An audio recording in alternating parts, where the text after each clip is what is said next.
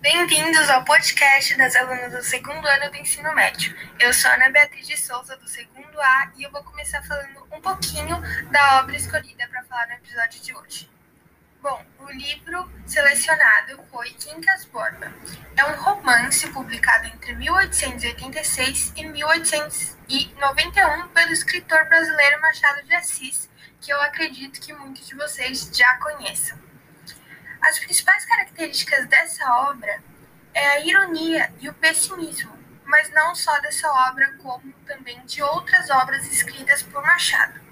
Além disso, também é muito comum a presença de personagens ricos que entregam, integram o topo da pirâmide social, mesmo que Machado não pertencia a essa elite.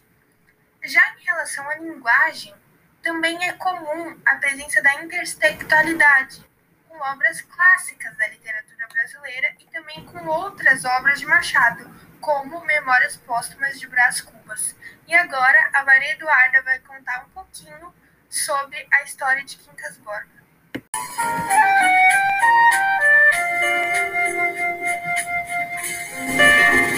Flor amorosa, compassiva, sensitiva, vem. Por quê? Olá, me chamo Maria Eduarda e agora eu vou contar para vocês um pouco da história do Quincas Borba. Bom, a história inicia-se com Quincas Borba, que era um filósofo e criador da teoria humanista doente sem família, com graves problemas mentais e muito enfermo. Ele faz de seu amigo e enfermeiro Rubião herdeiro de sua fortuna e de seu cão, também chamado de Quincas Borba. Posteriormente, a narrativa descreve a mudança de Rubião de Barbacena para o Rio de Janeiro, morar em uma de suas casas herdadas após a morte do filósofo, e também retrata a amizade que ele fez com o um casal, Cristiano Palha e sua esposa Sofia, ao embarcar no trem para o seu novo lar. Em uma taça perfumada de coral, um beijo dá, um beijo mal, é um sinal de que apaixonei.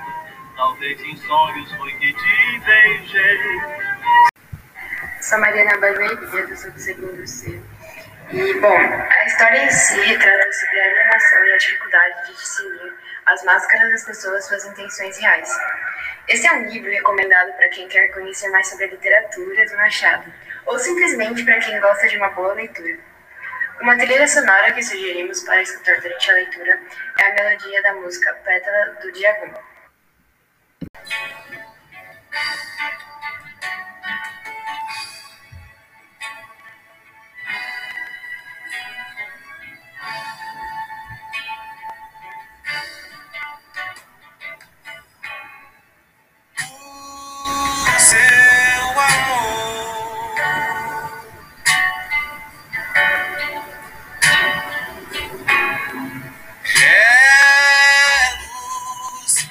nem riqueza, asa do meu destino.